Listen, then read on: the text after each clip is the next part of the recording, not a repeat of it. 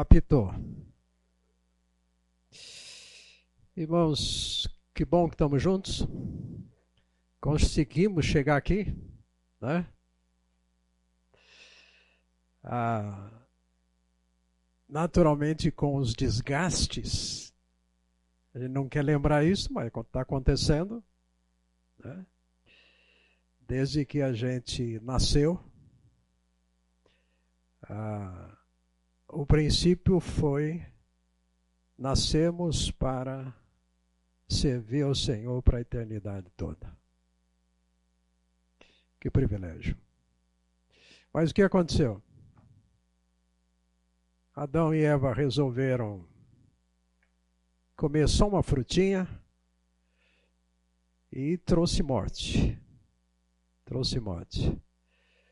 Trouxe é, consequência a decisão deles e as coisas ficaram mais, mais difíceis.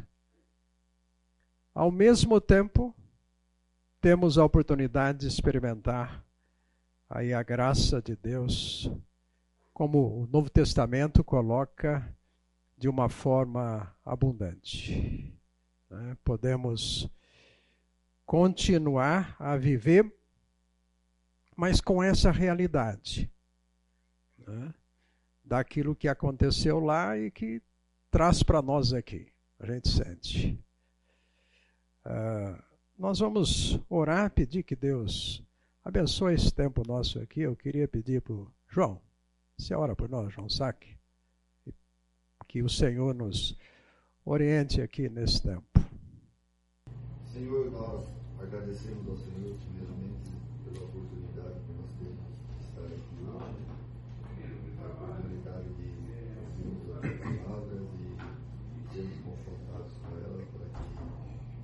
possamos, Senhor, melhorar nosso, nossa maneira de estar aqui e sempre pensando na possibilidade de nós cada vez mais servirmos ao Senhor. Ainda que tenhamos a nossa idade já um pouco mais trabalhada, mas ainda, Senhor, tem muitas coisas que nós podemos fazer.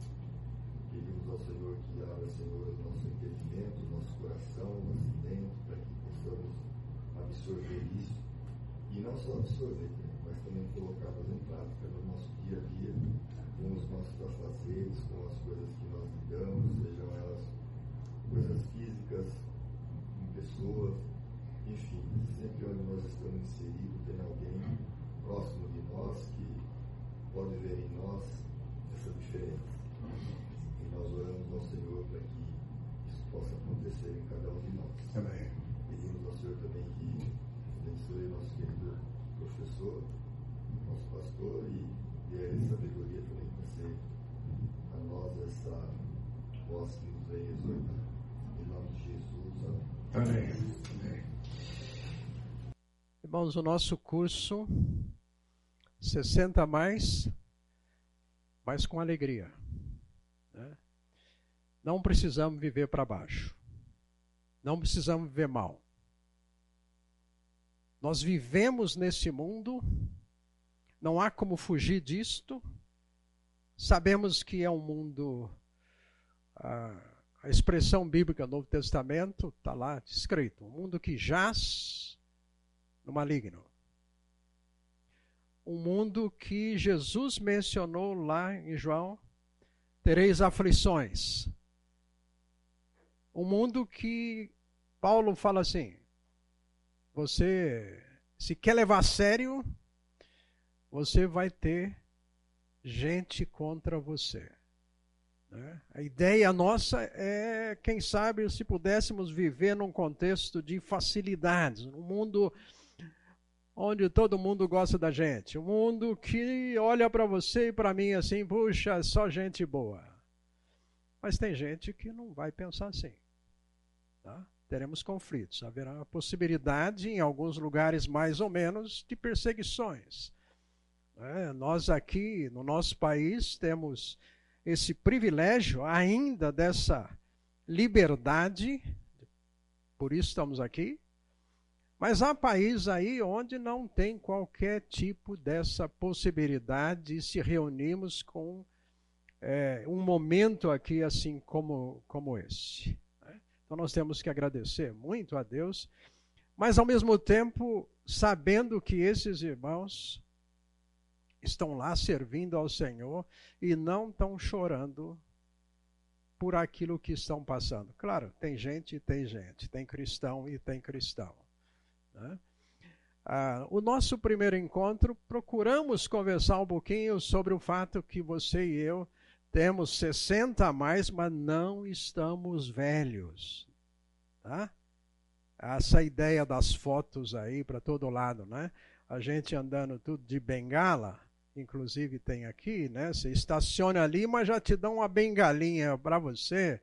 Em muitos lugares isso já tem mudado tem ficado mais para os 60 a mais mesmo. Tá? O problema de eu olhar para o meu 60 é eu querer incorporar isso. Olha, eu já estou mesmo indo, né? Então vou continuar descendo a ladeira. Gente, Deus trabalha com pessoas de todas as faixas etárias. Não sei quantos de vocês têm acompanhado a vida que muitos aí têm orado por todo lado, de um menino, Davizinho, que ontem finalmente fez o transplante, esperando há quase um ano e meio no hospitalizado, mais o testemunho desse menininho, né? Tá lá, hospital em São Paulo, finalmente apareceu algo compatível mas que ainda requer todos os cuidados, o testemunho da família. Gente, quatro anos testemunhando. Certamente morrerás, diz o texto bíblico. Quer dizer, as aflições vão vir, não tem idade. Não tem idade. Nós vamos ter. Mas, gente, não estamos velhos. Você aposentou? não tinha aposentadoria há 100 anos atrás aqui no, no Brasil. Falamos disso aqui que oficialmente passou a ter aposentadoria no Brasil no dia 24 de janeiro de 1924. Faz um século. E antes, como é que era? Então agora você fala, agora eu estou aposentado, agora eu vou viver. Gente, você aposenta de alguma coisa para alguma coisa. Tá? Você para de fazer alguma coisa para fazer outra. Só que agora, por circunstâncias desse século, nós temos então a probabilidade de ter algum recurso tá? que antes não tinham. Então, como é que os, né, antes de nós, lá antes dos 100 anos, como é que eles fizeram? Como é que viveram? Então, nós estamos é, lembrando através de um personagem bíblico que é Moisés. Semana passada, Wagner é, trabalhou mais com aqueles que estavam presentes, eu não estava aqui, e pensei que ia tirar um tempo, um refresco, mas, gente, pegamos uma gripe, um resfriado, raio de eu só, os filhos não pegaram. Só nós dois que, olha, né, já fazia anos que não pegávamos. Anos, mas pegava. Aí passamos a semana inteira aquele, daquele jeito. Desgaste. Ele não quer, mas vem. Né? A gente pega. Ah, e Wagner olhou pouco com vocês, usando da ilustração então de Moisés, como aquela pessoa que Deus é, não jogou fora, inclusive os erros dele. Aos 80 anos, Deus dá a ele uma experiência, a experiência que a gente conhece da Sassa, maravilhosa experiência. Curiosamente, o texto ali diz assim que Moisés estava cuidando das ovelhas do sogro. Gente, que coisa. O homem está no palácio. O homem nasceu e quando ele nasceu, o texto bíblico, tanto de Êxodo quanto aparece em Atos, quanto lá em Hebreus, traz a ideia de que logo chamou atenção como esse menino aí tem alguma coisa diferente. Só que tinha alguma coisa para daqui a 80 anos. Gente, é muito tempo, não é? Deus falar assim para você: Eu tenho um plano para a sua vida.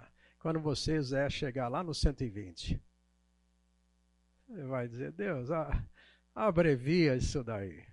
É? E nós sabemos então, pela história bíblica, como Deus falou é, de modo tão maravilhoso através é, de Moisés. Apesar dele, nos 40 anos, ele então deu daquela escorregada que ele pensa que vai começar a libertar o povo, e aí ele tira a vida de alguém, não consegue nem enterrar a pessoa direito, e depois ele vai passar a gente de novo. Mais 40 anos. 40 anos no deserto fazendo o quê? Ele estava no palácio. Ele estava na universidade. Ele estava num contexto que era o suprassumo da sua época. Agora ele vai cuidar de ovelhas no poço no deserto. Por que, que Deus fez isso? Por que, que Deus deu para ele esse período? Deus o leva, de fato, a esse tempo, e ali Deus aparece a ele, fala com ele de uma maneira fantástica, que foi aquela sarça ali. Agora, o texto eu ia chamar a atenção. Curiosamente, ali diz assim: que ele estava cuidando das ovelhas. Aí ele foi para o outro lado da montanha.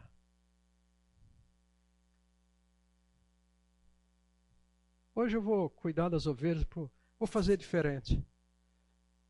Ele não podia imaginar, gente, que do outro lado da montanha teria uma sarça. Aquilo chamou a atenção, ele foi ao encontro. Deus falou para ele. É, aquele negócio brilhando ali, aquelas luzinhas de Natal. Olá. Novidade aqui no, de, no deserto, gente. Onde não havia qualquer possibilidade da gente falar assim, como é que Deus vai aparecer ali? Ah, no deserto, não tem ninguém. Ele está sozinho, com as ovelhas. E Deus vai lá falar para ele: Eu quero usar você.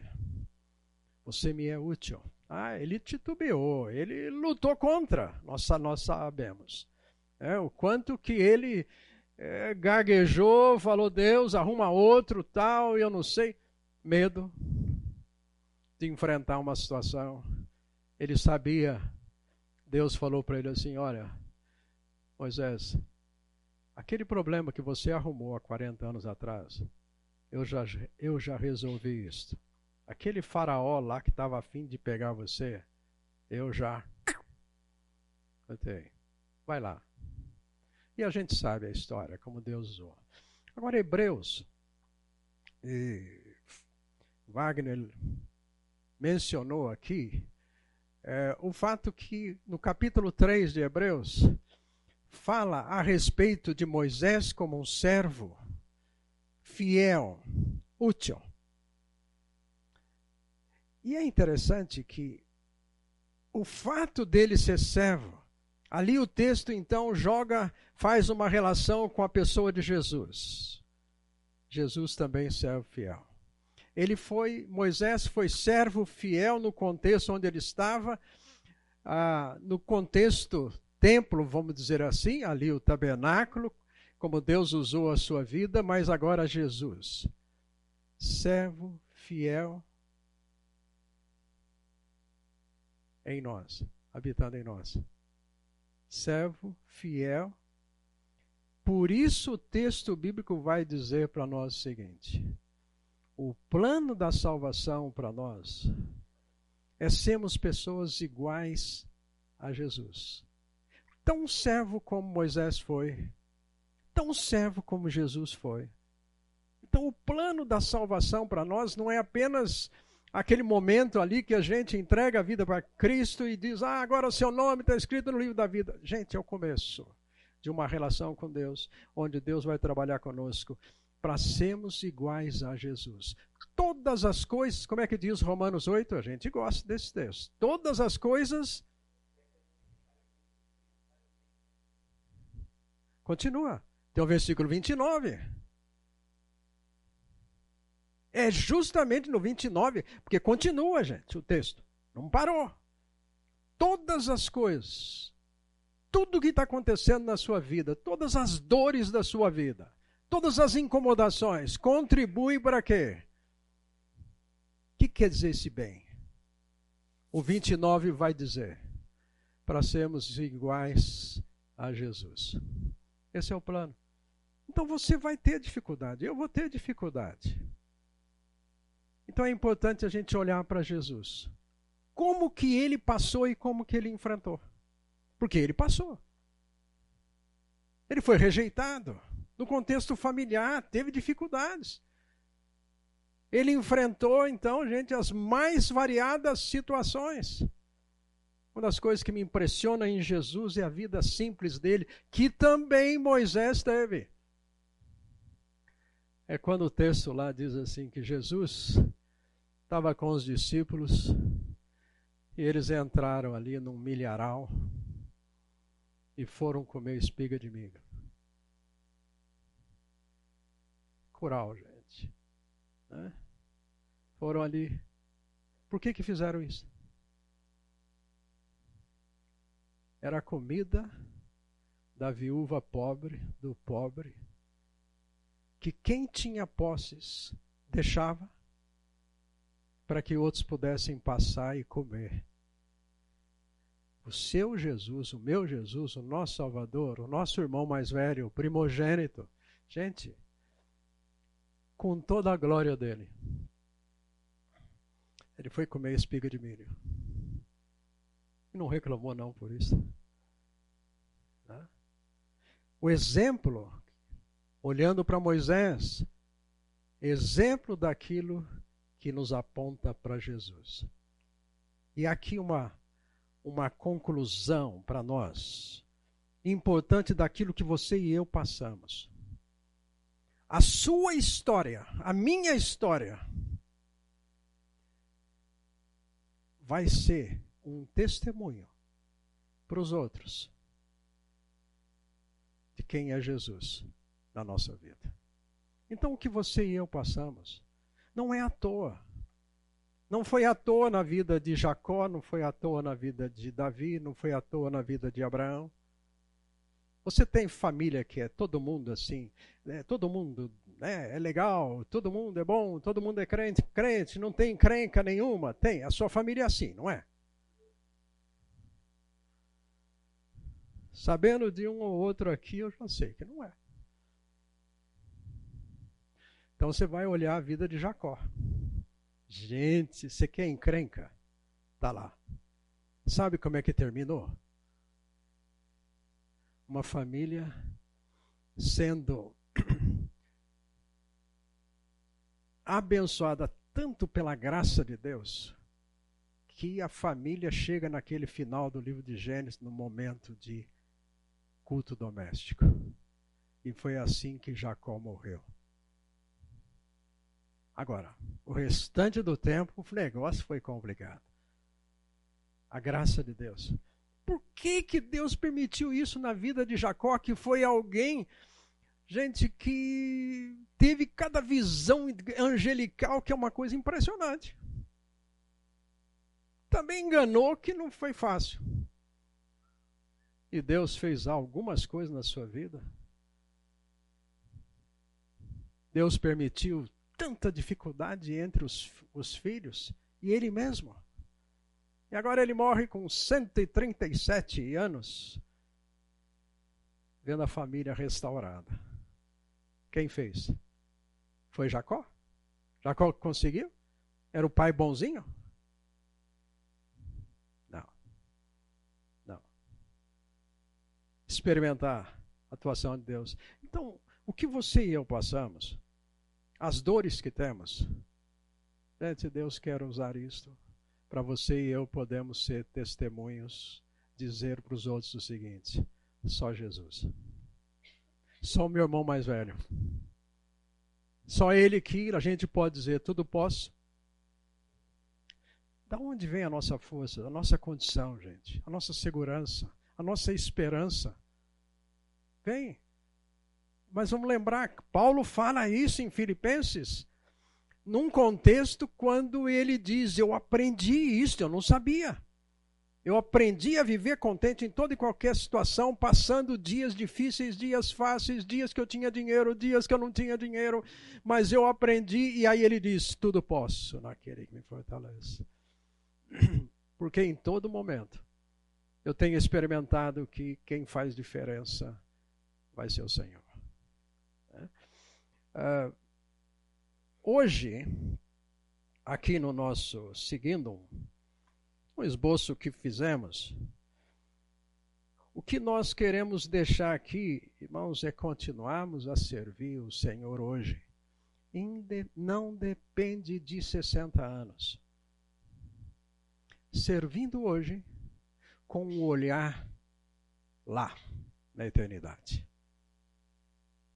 Por favor, não olhe, não olhe para o caixão. Não olhe. Não vai ver mesmo, né? Aí a Regina está lembrando algo que, né?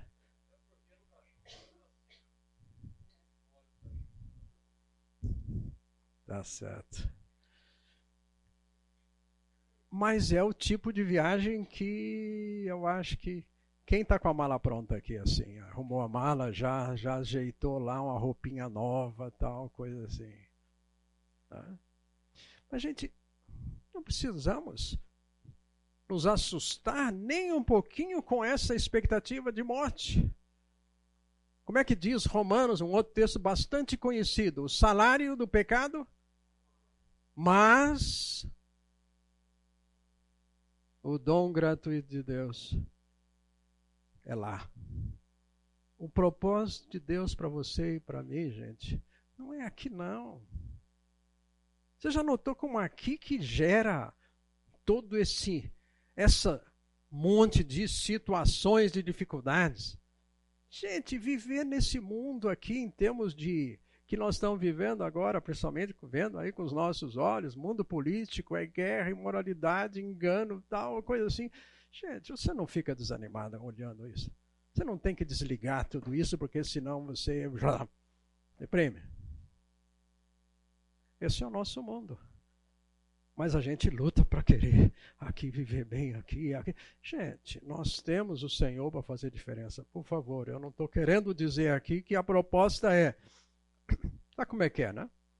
Tem que, tem que sofrer, vamos sofrer, né? Ah, como é que é, né? É, não, não precisamos. Nós podemos, como diz Romanos 8, temos problemas, mas podemos ser vencedores acima de todas essas coisas. Por quê? Porque nós temos o Senhor que é por nós, nada precisa ser contra nós. Nós temos um Senhor que em nada separa-nos do amor de Deus. Não tem hora que você sente sozinho. E com o passar do tempo a gente sente mais isso. Parece que, né? Senhor, cadê? É, por quê? Porque todo mundo vai saindo, é filho vai saindo, neto vai saindo, coisa assim. E você que tinha esperança, agora chegaram os netos, ai que gostoso tal. Mas daqui a pouco os netos também param de telefonar, não liga mais para você e você fica, a gente fica. É, eu já pensei de hoje dar uma telefonada pro meu neto lá em Belo Horizonte, conversar um pouquinho com, com ele, orar com ele. Porque o meu neto não vai fazer isso de jeito nenhum. Quer dizer, a gente fala de jeito nenhum. Mas já 17 anos. Podia fazer, não podia? Não dá tempo, né? Tá certo. Gente, a gente sente isso? Claro que sentimos. Os relacionamentos que nós temos, gente, louvado seja o Senhor pela igreja dele. Essa família aqui, gente. Podemos estar aqui. Ó. A gente está fazendo o que aqui? Se arrebentando? Não. Se encorajando um com o outro. Podemos orar um pelo outro. Podemos ser estímulo como igreja. Que coisa tremenda que é a família de Deus. Podemos ser úteis uns aos outros. Podemos ser abraçados um pelo, pelo outro. Podemos receber alguém que bate no ombro e fala assim: Cara, não sei porquê, mas eu tive orando por você essa semana. Quem mandou você orar por mim, senão o próprio Senhor? Senhor. Outro dia, lembrei aqui agora, eu estava no semáforo, ali na Orozinho Maia, falei, Deus, o que, que eu faço? Falei, ah, não faz nada, deixa que eu faço. Sosseguei. Cheguei aonde eu ia. Aí, ah, como é que é, né? A gente precisa dar uma olhadinha quando faz uns barulhinhos. Eu fui dar uma olhadinha. Gente, por incrível que pareça, a resposta estava naquele WhatsApp. Alguém que o Espírito Santo tocou lá, distante, mandou uns WhatsApp, e através daquele WhatsApp tinha resposta. Que eu não podia imaginar de jeito nenhum. Eu falei para ele: olha, depois liguei, conversamos um pouquinho e tal, retornei a pessoa. Você não imagina como é gostoso pensar que o Espírito de Deus tocou aí em você. Ele quase tremeu lá onde estava também. Podia imaginar uma coisa dessa. Mas quem fez? Então, irmãos, nós vivemos com essa expectativa do eterno. Eterno.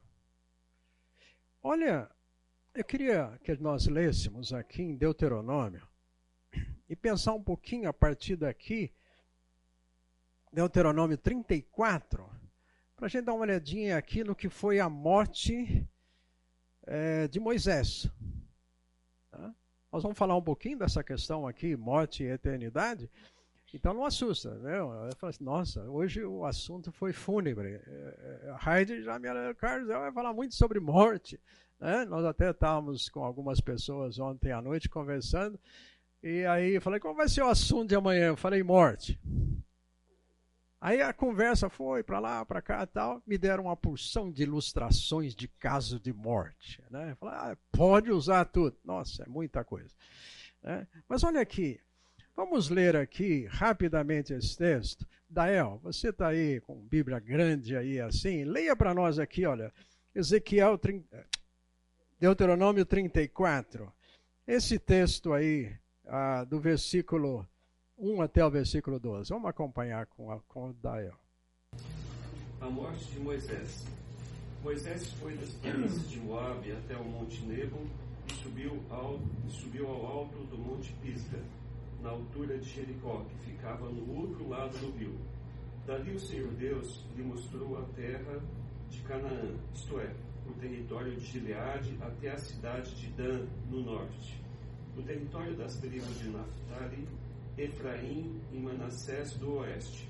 O território de Judá até o mar Mediterrâneo, no oeste. A região sul e a planície que vai de Zoar até Jericó, a cidade das palmeiras. Deus disse a Moisés: Eu jurei a Abraão, a Isaque e a Jacó que daria esta terra aos descendentes deles Estou deixando que você a veja com os seus próprios olhos, mas você não vai entrar nela. Assim Moisés, servo do Senhor Deus, morreu na terra de Moabe, conforme o Senhor tinha dito. Deus o sepultou ali, num vale que fica em frente da cidade de Bet-peor. Até hoje ninguém sabe onde ele foi sepultado. Moisés tinha 120 anos quando morreu mas ainda enxergava bem e tinha boa saúde. Ali nas planícies de Moabe, os israelitas choraram a morte de Moisés 30 dias, até terminar o tempo de luto. Moisés havia escolhido Josué, filho de Nun, para ficar no seu lugar. Ele pôs as mãos sobre a cabeça de Josué, que assim ficou cheio de sabedoria. Os israelitas obedeceram a Josué e cumpriram todas as leis que o Senhor Deus lhes tinha dado por meio de Moisés. Nunca mais apareceu em Israel um profeta como Moisés, com quem o Senhor falava face a face. Nunca houve ninguém que fizesse maravilhas e milagres como aqueles que Moisés, obedecendo à ordem do Senhor, fez no Egito contra o seu rei, os seus oficiais e todo o seu povo. Nunca houve outro profeta que fizesse os milagres e as coisas espantosas que Moisés fez com grande poder na presença do povo de Israel. Obrigado, El. Gente, que descrição maravilhosa de alguém que morre. E já falamos aqui no nosso primeiro encontro. Quem que estava no funeral dele? Ninguém da família, gente. Tá vendo? Família não foi no funeral dele. Ele teve que dar um jeito lá em tudo, né? Deus o enterrou. Que coisa. Enterrou de tal modo que ninguém sabe onde foi. E ele estava, gente, com uma fisionomia, ó, não precisava de óculos. Amanhã eu tenho que né, ir lá, deixar esse óculos aqui, lá no. para trocar lente. Moisés não precisava isso, não. Não precisou isso. Olhando para ele no espelho, assim, fisionomia, ótima. Estava bem. 120 anos. 120 anos. Falando com Deus face a face. Com tudo que ele realizou. Agora Deus falou assim: é hora. Chegou a hora. O que, que a gente pode levar conosco isto?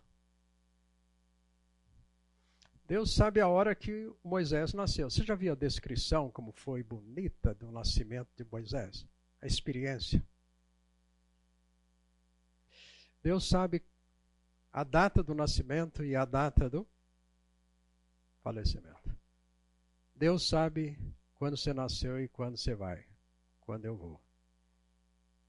Está no controle dele. Você pode estar tá bonzinho de tudo né? sem óculos, sem nada, sem previsão de, de ida ao gastro, né? coisa assim, não precisa. O Senhor fala, é hoje. E você e eu vamos. Não é bom estar nas mãos de alguém assim? Alguém que falou com Deus face a face e Deus falou assim: Vamos, Vem cá. Só que ele tinha mostrado tudo aquilo que era a terra prometida. Todo aquele que foi o grande alvo agora da vida de Moisés. Moisés vai no Egito, tira o povo, enfrenta todas aquelas situações, todas aquelas manifestações. Ele pediu para Deus, depois que ele deu aquela mancada dele lá, batendo na pedra, Deus falou: Você não vai entrar na terra. Mas em termos de propósito de vida, gente, de realização. Toda realização, então, estava na terra prometida. E Deus falou para ele, com esse com quem ele conversava face a face, esse que falou assim: Deus, eu queria ver o seu rosto. Deus falou assim: o rosto, não, as costas, eu, né? Ah. Deus não deu para ele esse privilégio. E aqui o texto diz que então agora vem Josué. E já entrando em Josué, Deus chega para Josué e fala assim: Josué, o seguinte, ó, Moisés já morreu. Agora o negócio é contigo. A vida continua. O povo ficou aqui chorando, né? Um mês, luto.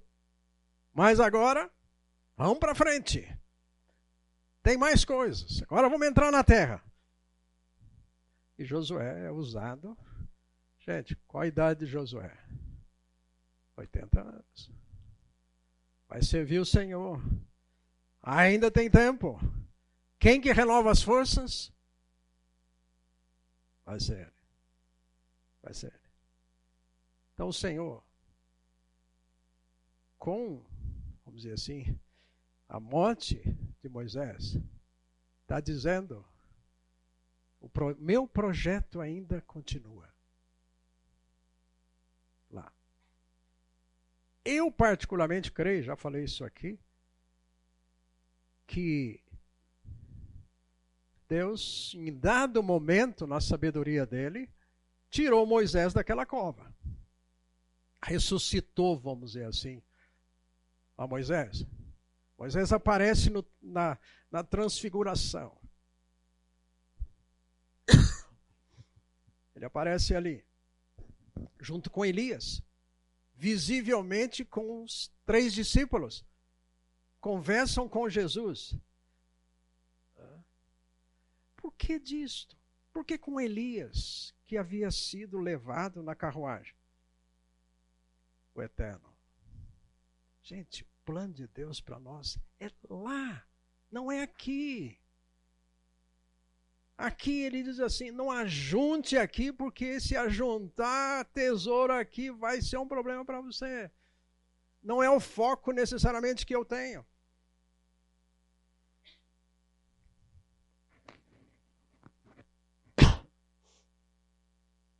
Aí para lá.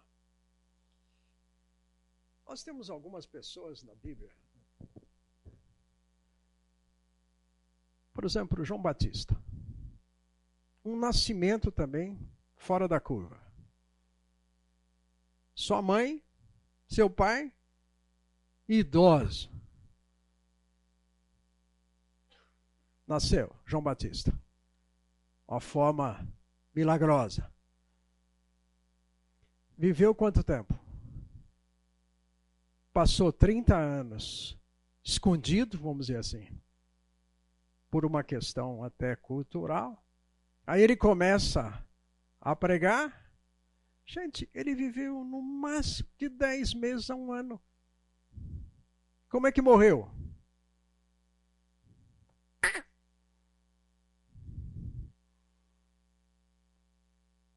E ele veio para ser o precursor de Jesus. Como é que Jesus nasceu? Maravilhoso. Uma criança, né? uma adolescente.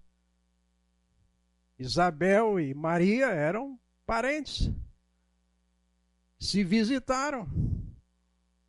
Jesus nasceu, também ficou 30 anos ali, que a gente tem pouca informação, a não ser a ida dele ao templo.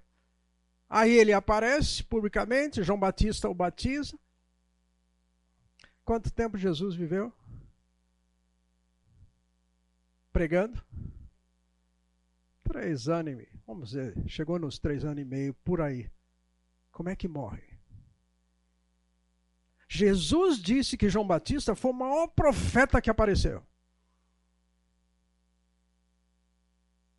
Pouquinho tempo de ministério e olha que forma que foi morrer. Jesus, o servo maior, aquele que é o Senhor dos senhores, como é que morreu? Porque o plano para mostrar o seguinte: a morte é apenas transição. Né? O foco para nós é lá. Então, como a gente já mencionou aqui, aquele versículo tão conhecido, João 3,16. Deus nos ama para nos tirar justamente da morte, para nos dar a vida eterna.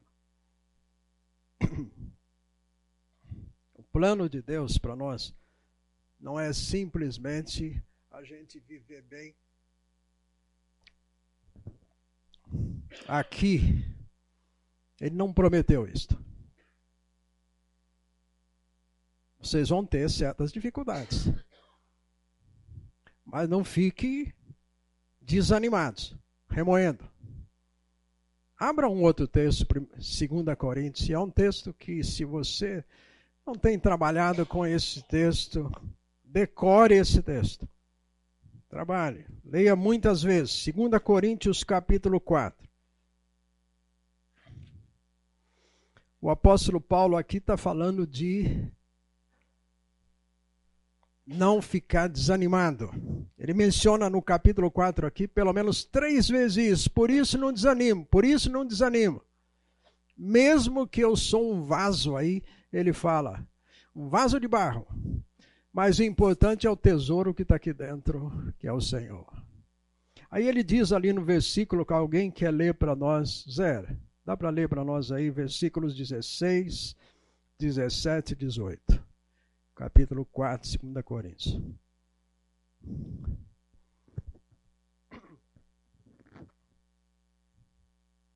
Por isso, nunca ficamos desanimados, mesmo que o nosso corpo vá se gastando. O nosso espírito vai se renovando dia a dia. E essa pequena e passageira aflição que sofremos vai nos trazer uma glória enorme e eterna, muito maior do que o sofrimento.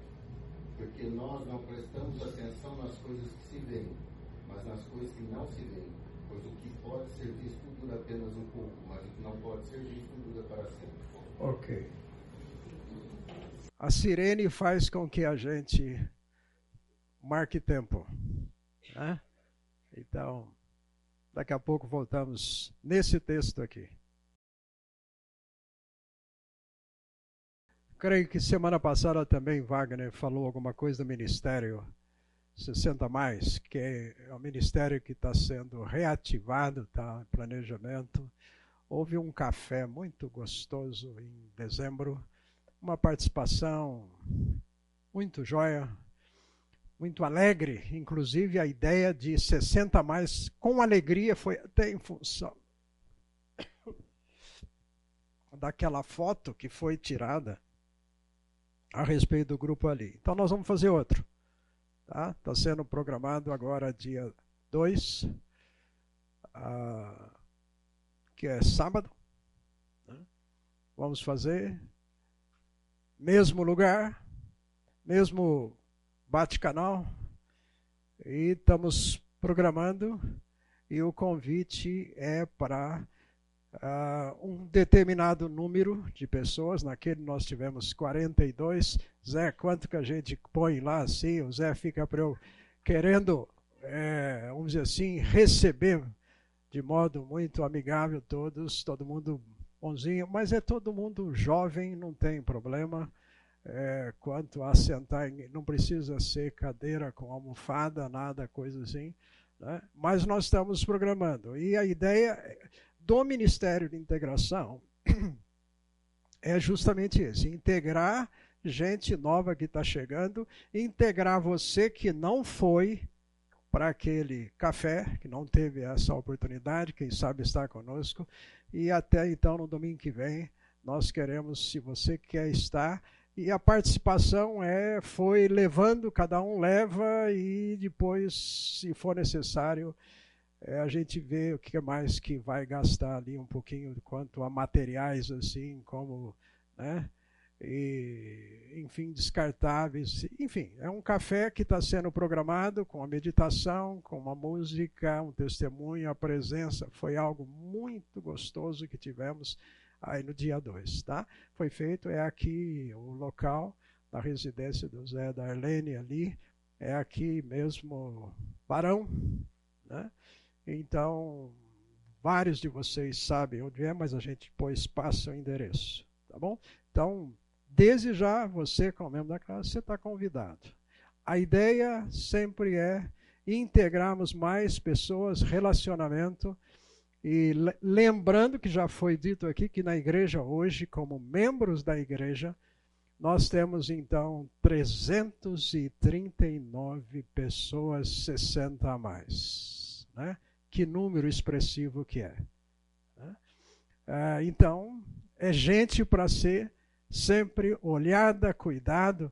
Muitos estão, talvez é, mais do que né, a metade está realmente envolvida em áreas da igreja, atuando, servindo, mas tem gente que precisa. Tá?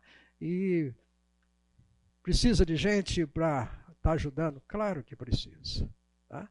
Então, tem um grupo de coordenação é, agora do Ministério, 60 mais com alegria. Né? Não é 60 mais para baixo, não. Tá? É, mas com alegria. Tá bom?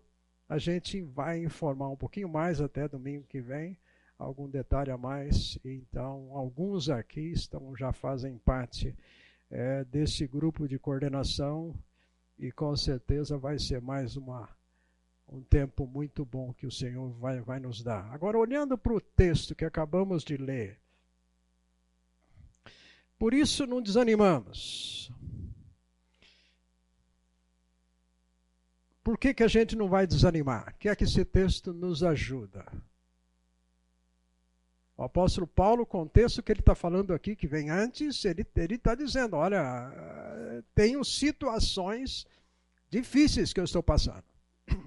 Mas por isso, não vamos desanimar. Por quê? Podem falar. Tragam a sua conta. Está muito claro.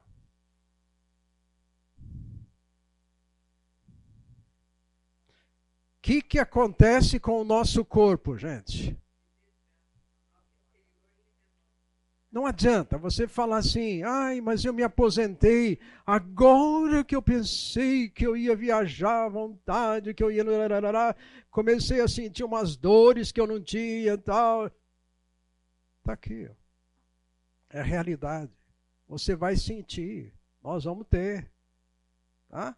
Então não adianta, às vezes, a gente falar, ah, mas por que que eu?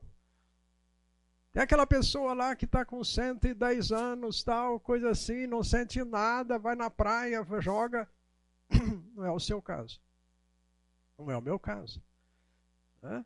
Temos que reconhecer o nosso limite. Então isso vai estar tá acontecendo mesmo.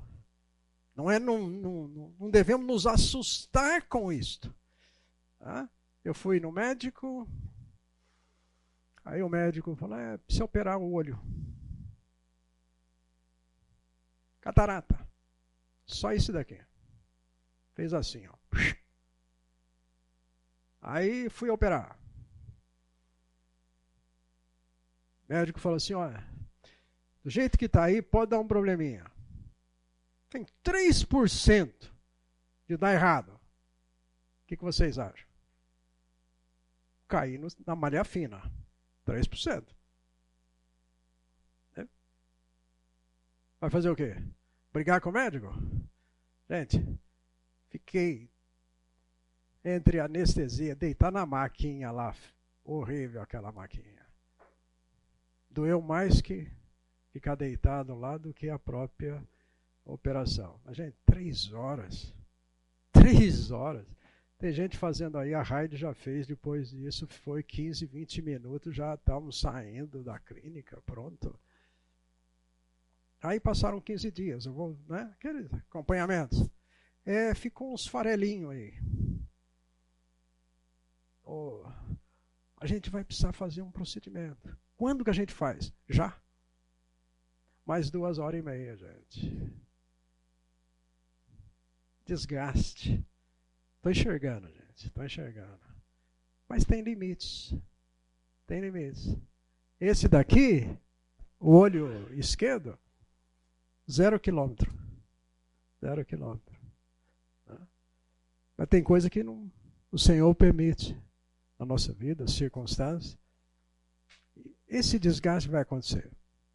Mas o que, que acontece com o nosso aqui de dentro, o nosso homem interior? Renova como? Gente, é diário. É diário. Deus trabalha conosco um dia após o outro. Jesus deixou claro isso. Não viva querendo amanhã. Basta o dia já. Vamos ver hoje. Viver bem hoje. Agora sendo. Deus fez isto desde a criação. Criou um dia após o outro as coisas. Foi, Passo a passo. Chegou uma hora que ele falou assim: agora eu vou dar uma sossegada aqui. Não. Né? O sexto dia nos fez. O sétimo ele falou: descansa. Deus descansar. Ele completou aquilo que tinha, que estava fazendo. E esse trabalho, gente, de Deus conosco, é algo então que Ele quer fazer diário, trabalhar conosco um processo de uma relação com Ele que não é um pacote. Andar com Jesus é um dia após o outro. Nós temos vários textos onde mostram isso. Essa ideia de Deus sendo pessoal com cada um, fazendo isto de dia em dia. Não adianta a gente querer puxar o futuro para hoje. Só gera preocupação, ansiedade. Não adianta a gente também querer viver no passado. Ah, aquele tempo que eu podia, que eu não podia, aquele tempo que era bom, aquele tempo que os filhos, aquele tempo que não sei o quê. Esse tempo já foi. Com o passado a gente aprende, mas não pode viver nele. Não podemos viver no passado. A gente tira lições, aprende para não fazer de novo certas coisas, aprende o que deve ser feito e caminha. Mas vamos caminhar hoje. Vamos pensar hoje. Sabe, gente, hoje nós temos certo controle do nosso dia. Mas amanhã, segunda-feira, já a coisa vai ficando diferente. E é o que nos dá ansiedade amanhã. Então nós vamos viver bem hoje. Viver bem hoje. A expectativa do nosso crescimento tem que ser algo diário. Hoje. Deus trabalhando na nossa vida diariamente. E como é que a gente faz isso? Ele está dizendo aqui: os nossos sofrimentos leves e momentâneos. Gente, fala, o seu sofrimento que você está passando é leve. É momentâneo.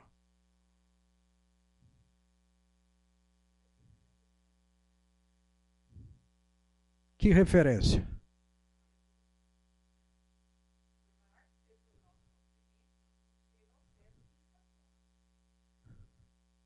Ok. Excelente observação. Mas ele faz aqui no texto uma referência. Ele faz, ele se refere aqui. É leve momentânea diante do quê? Diante do eterno. Que vai produzir para nós o quê? Eterno peso de glória o melhor está lá. Não está aqui. Aqui ele está dizendo: passa. Mas lá aquilo que foi semeado aqui está garantido para lá, para sempre. Para sempre. Tem um outro texto de 1 Pedro que diz que lá é uma glória de tal maneira que ela não murcha. Não é como aqui. Então a nossa expectativa é fazermos esta comparação pensando lá. Os recursos pensando lá. Aquilo que nós passamos aqui hoje, dentro dos nossos limites aqui físicos, gente, eu vou olhar para lá. Deus está investindo de tal maneira, ampliando a nossa, o nosso investimento lá, a nossa poupança lá. E é para lá que eu vou botar meu coração. Aí ele continua dizendo o quê? É lá que eu quero colocar os olhos. Olha o versículo, então, 18. Assim eu vou olhar para lá. Não naquilo que se vê, mas no que não se vê, pois o que se vê é temporário, mas o que não se vê é eterno. O nosso investimento tem que ser para lá, olhando para lá, porque é para lá que nós vamos. Se eu não jogar as coisas para lá, gente, não investir para lá, eu vou chegar lá e vou ter o quê? Aí lá é eterno. Às vezes aqui, gente, nós vivemos como se aqui fosse eterno. Você lembra quando você era jovem? Tava para casar assim, tal. Aí você olhava para alguém da família, via assim, meio cabelo branco, tal. Ih, vai demorar para eu chegar na, olha como ele tá velhinho.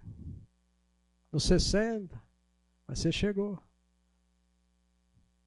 Você tem agora uma experiência de vida um histórico de vida, do qual agora você pode valorizar muito mais de fato aquilo que tem valor. Aí você lamenta, fala, é pena que, né? Algumas coisas eu dei valores que de fato estou vendo hoje que não tem tanto peso. Mas eu posso ainda reverter isto. Não importa a idade. Nós temos pessoas, talvez cada um de vocês aqui poderiam lembrar de alguém que no nosso mundo atual, aí depois dos 60 a mais, ainda está realizando tanta coisa. Roberto Marinho começou toda a questão da mídia dele com 60 anos.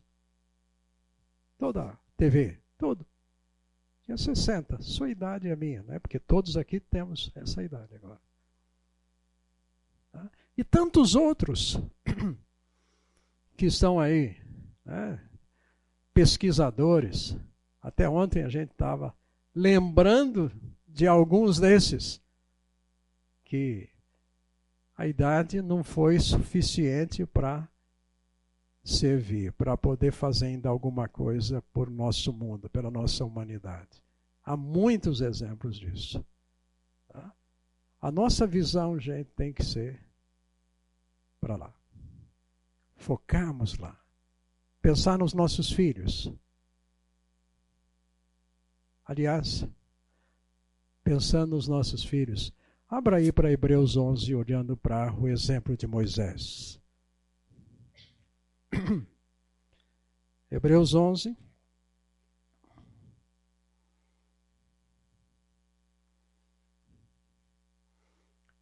Alguém leia para nós versículos 23 a 28, o exemplo de Moisés.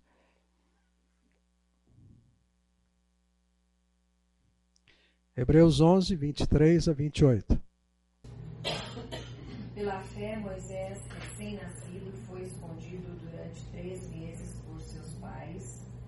pois estes viram que ele não era uma criança comum e não temeram o decreto do rei. Pela fé, Moisés, já adulto, recusou ser chamado filho da filha do Faraó, preferindo ser maltratado com o povo de Deus, a desfrutar os prazeres do pecado durante algum tempo até qual? 28. 28. Por amor de Cristo, considerou sua desonra uma riqueza maior do que os tesouros do Egito, porque contemplava a sua recompensa. Pela fé saiu do Egito, não temendo a ira do rei, e perseverou porque via aquele que é invisível. Pela fé celebrou a Páscoa e fez a aspersão do sangue para que o destruidor não tocasse nos filhos mais velhos dos israelitas. Ok. Está aqui Moisés tomando uma decisão do seu estilo de vida. Como é que eu vou viver? Ele precisou tomar essa decisão definitiva na sua vida. O Egito não é o meu lugar. Gente, eu já fui no Egito duas vezes. No Egito não tem nada que faz você lembrar Moisés. Não tem monumento.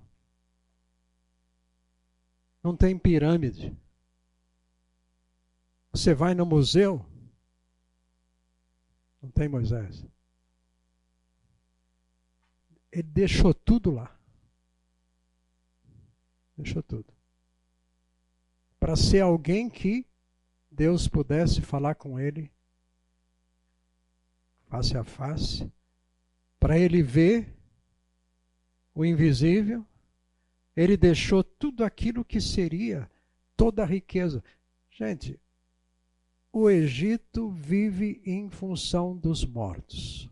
E você vê tumba, tumba, atrás de tumba pirâmides, lugar de mortes, para morte, morte, morte. Completamente diferente depois que você sai do Egito, você pega um ônibus, te levam, você chega em Israel. Hum, que coisa diferente. Que olhar diferente desse, daquilo que é a nação chamada por Deus para ser instrumento dele no mundo. Gosta de dar tiro, né? Mas o fato que Moisés decide, como diz o texto aqui, ele deixa para trás aquilo que tudo seria a glória dele ser o faraó, porque ele foi treinado para isto. Agora, curiosamente, o texto aqui diz que quando ele nasceu, olha o versículo que diz aqui com relação aos seus pais. Pela fé, versículo 23. Pela fé, Moisés, recém-nascido, durante três meses foi escondido por seus pais. Não era uma criança. Não temeram o decreto do rei. Eles não tiveram medo daquilo que era foi dito em termos de morte às, aos meninos. Agora, o texto continua e vai dizer também que Moisés saiu do Egito, levando o povo, não temeu o decreto do rei. Ah, eu vejo nisto a influência, de alguma maneira, do berço com relação a uma decisão que ele teria que tomar um dia, quando seus pais não temeram o rei. E agora Moisés aprende isto. Não temer o rei. A influência. O fato, o fato é que aquilo que nós vivemos na nossa experiência, na nossa história com Deus, é o que vai marcar a vida da nossa descendência, dos nossos filhos. Aquilo vai ficar lá. Eles podem se dispersar, eles podem, por algum tempo, rejeitar aquilo que você está falando. Mas você vai deixar uma marca. Aquilo que a gente fala muito hoje, o tal do legado espiritual. Você não precisa deixar dinheiro. Se ele não tiver um legado espiritual, você pode deixar muito dinheiro, ele não vai saber o que fazer com o dinheiro. Aliás, vai usar mal. Vai dar uma de filho pródigo. Aliás, dois, os dois irmãos. Tudo pródigo ali. Né? Um que saiu, o outro que ficou. Não souberam. Um jogou fora. O outro tinha, mas não sabia usar também os recursos. Tudo por causa do coração do coração. Você e eu podemos deixar. Nunca é tarde para essas decisões espirituais nossas da nossa vida, que a seu tempo o próprio Espírito de Deus vai estar ministrando isso, gente, na vida dos nossos filhos. Porque mudanças espirituais na vida dos nossos filhos, gente, nós não podemos forçar nenhum deles. É o Espírito que vai fazer. É o Espírito que vai fazer. E o Senhor faz. Trata com cada um. Em algum momento aqui já falamos a respeito de Deus um dia tratou com Adão e Eva, depois foi tratar com Caim. Cadê Adão e Eva? Naquele momento ali de Gênesis 4. Aonde que estava Adão e Eva? Onde estava a mamãe ali? Deus foi tratar com Caim. Permitiu aquele incidente ruim para nós do falecimento de Abel. Mas o testemunho do Abel fala até hoje. E o Caim? Só que o Caim não quis, mas Deus foi conversar com ele. Gente, você e eu nos colocamos diante de Deus Deus trabalha no coração dos nossos filhos. Entregamos-os ao Senhor, porque é o Senhor que vai fazer mudança. Não somos nós. Não adianta a gente forçar. Tem um tempo da vida que a gente tem mais controle sobre eles, mas chega uma hora. Hum, é joelho no chão. É intercessão. É pedir por eles. Não adianta. Eles, pai, o senhor está já, né? Pai, não adianta o senhor falar mais. Pai, o que o senhor tinha que falar, já falou. Se ele quiser fazer coisa errada, onde que ele está, ele vai fazer. Você e eu não seguramos mais nada. Mas o Espírito Santo, o Senhor está ali de olho. Sabe usar pessoas, situações para estar tá ministrando na vida dele. A, a decisão de Moisés, gente, nota que o texto fala aqui que foi, ele, é usada uma expressão aqui com relação a ele, no versículo número por amor a Cristo. 26. Considerou sua desonra uma riqueza maior do que os tesouros do Egito. Olhe agora no capítulo 12 aqui. E falando a respeito de Jesus, ele fala que para nós olharmos para Jesus, olhando para o autor e consumador da nossa fé, ele, ele diz no versículo número 2: Tendo os olhos fitos em Jesus, autor e consumador da nossa fé, ele, pela alegria que lhe fora proposta, suportou a cruz, desprezou a vergonha. A ideia é a desonra. Tudo aquilo que poderia ter passado. Ser desonrado. A relação que estamos fazendo entre aquilo que foi Moisés, um instrumento, um exemplo, para a pessoa de Jesus. O próprio texto aqui em Hebreus faz, em muitos momentos, esta relação. Assim como Moisés, assim Jesus foi superior ainda. E é aquele a quem nós somos aqui convidados a seguir, é aquele a quem nós temos um modelo para a nossa vida aquele que temos a promessa de recompensa.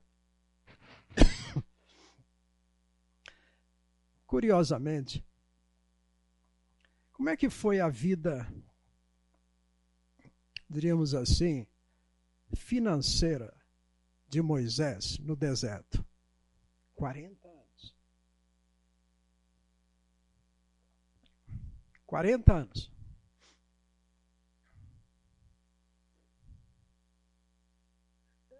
ele não teve culpa de passar 40 anos no deserto, porque a, o propósito de Deus era o quê? Sai do Egito, já logo veio, vamos entrar na terra. No máximo dois meses. Rodaram 40 anos. Moisés passou esses 40 anos, gente, comendo a mesma comidinha. Maná e codornize.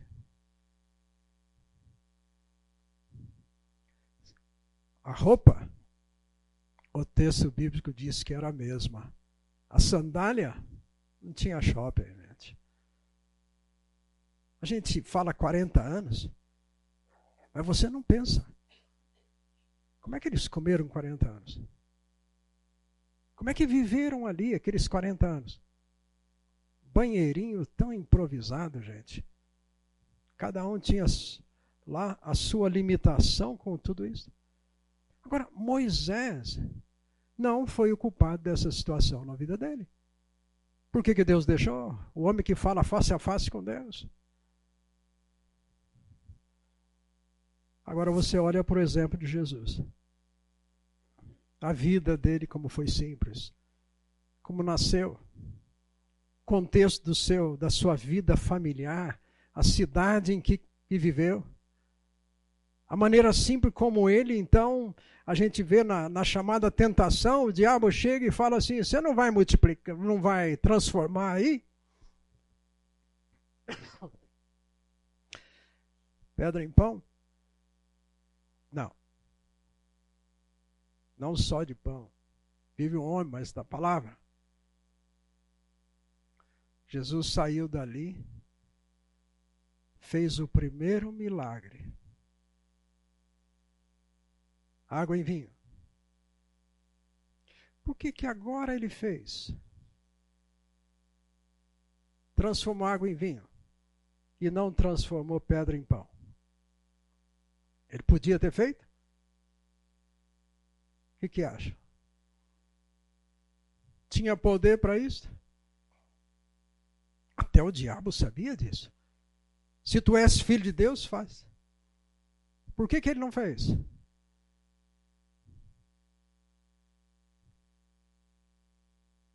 Por que, que ele foi no casamento e fez?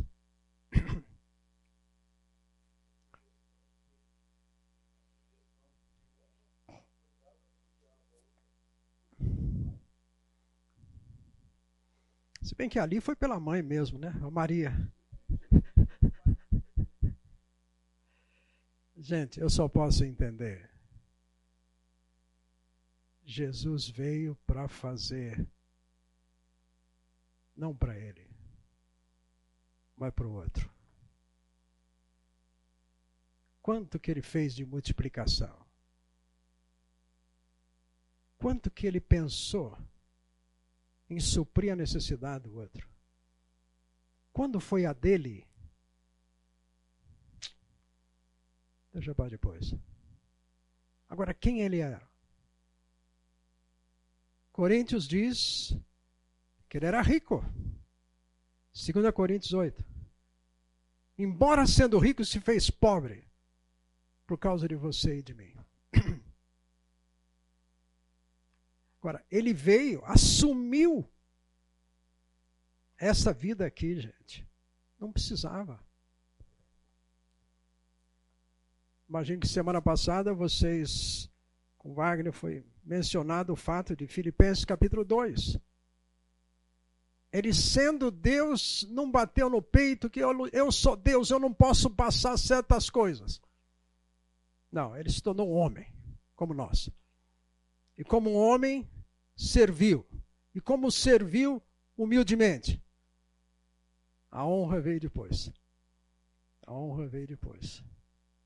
E ele compartilha isso com você e comigo, gente. Vai lá. Vai lá. Eu não vou procurar querer o mesmo estilo de vida que o mundo está aqui querendo que eu tenho que ter se o propósito de Deus dar o melhor para nós é lá. Vocês já notaram como a gente sente a idade chega mesmo para nós e a gente está sempre pensando para frente. Vai ser, não quero, eu preciso disso, eu preciso daquilo. Nosso Pai sabe disso, de cada uma das nossas necessidades. Nenhum de nós aqui, gente, quer ficar sem comer. Você não quer sair daqui e falar assim, puxa, eu vou dar uma olhada aí para ver se eu acho uma espiga de milho por aí, que nem a Jesus fez.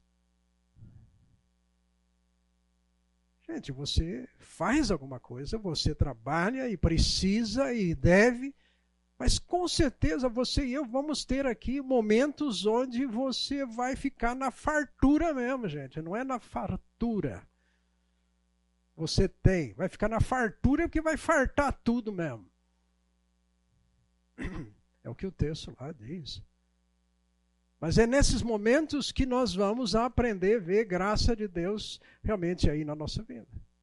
Por quê? Porque Deus está trabalhando com o coração do Carlos para ser um coração que depende, que não vive em função disso, um coração que não fica comparando com o Dael, o que o Dael tem. Puxa vida, viu? Você vê só, eu faço oração, o Dael que é abençoado. Aí a gente olha assim, meus filhos, os filhos dos outros, fala, uh, né, meus filhos estão tá me dando uma dor de cabeça. Ou os outros lá, que o cara nem leva a sério, os filhos deles são uma beleza. Contexto do nosso mundo, gente. Situações que passamos que nós não temos explicações. Mas Deus está trabalhando com o nosso interior. Para quê? Para que a gente foque lá.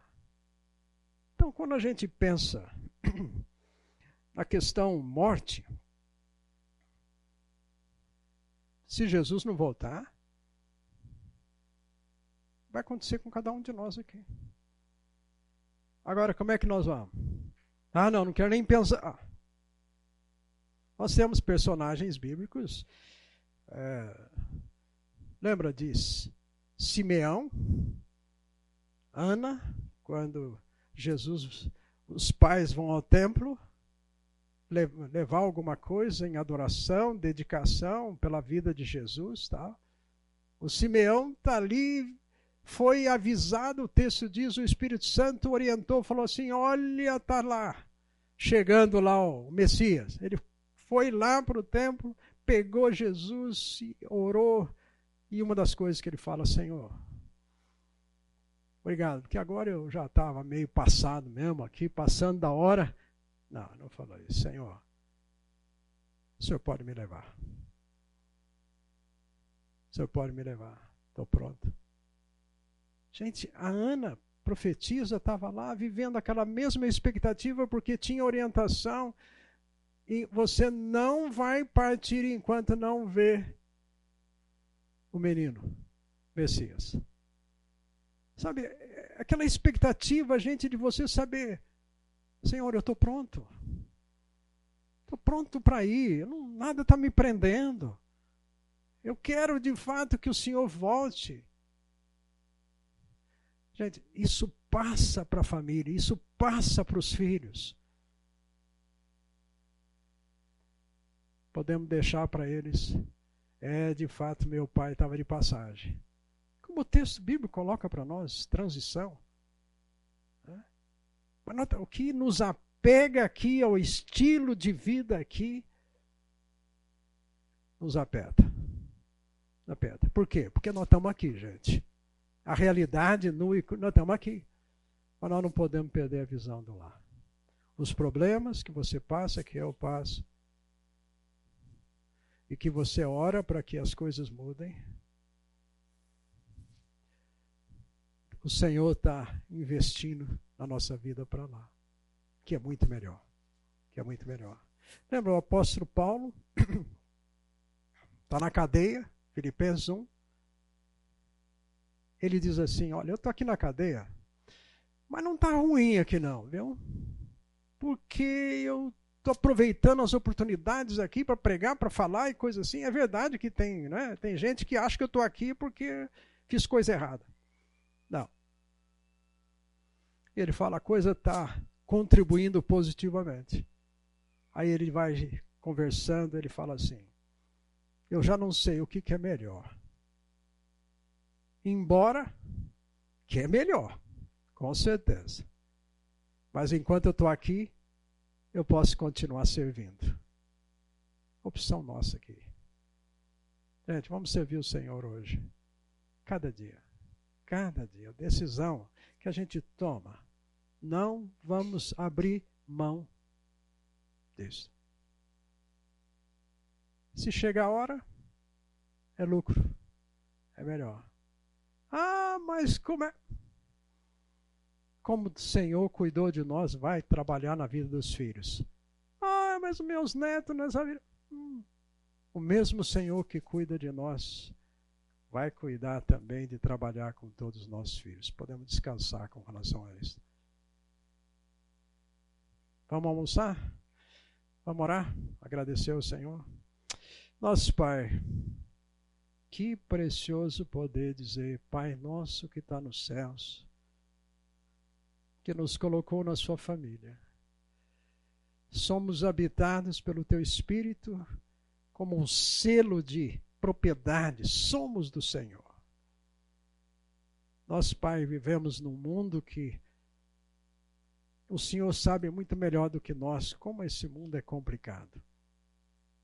Mas o Senhor tem desejado usar a vida aqui de cada um de nós na vida de mais pessoas nesse dia, nessa semana. Usa-nos, Senhor. Mas enquanto estamos, Senhor, renova as nossas forças, amplia a nossa compreensão a respeito do Senhor. Cuida de nós, nós dependemos do Senhor. Obrigado pela tua graça. Senhor, é no bondoso nome de Jesus que nós estamos orando. Amém.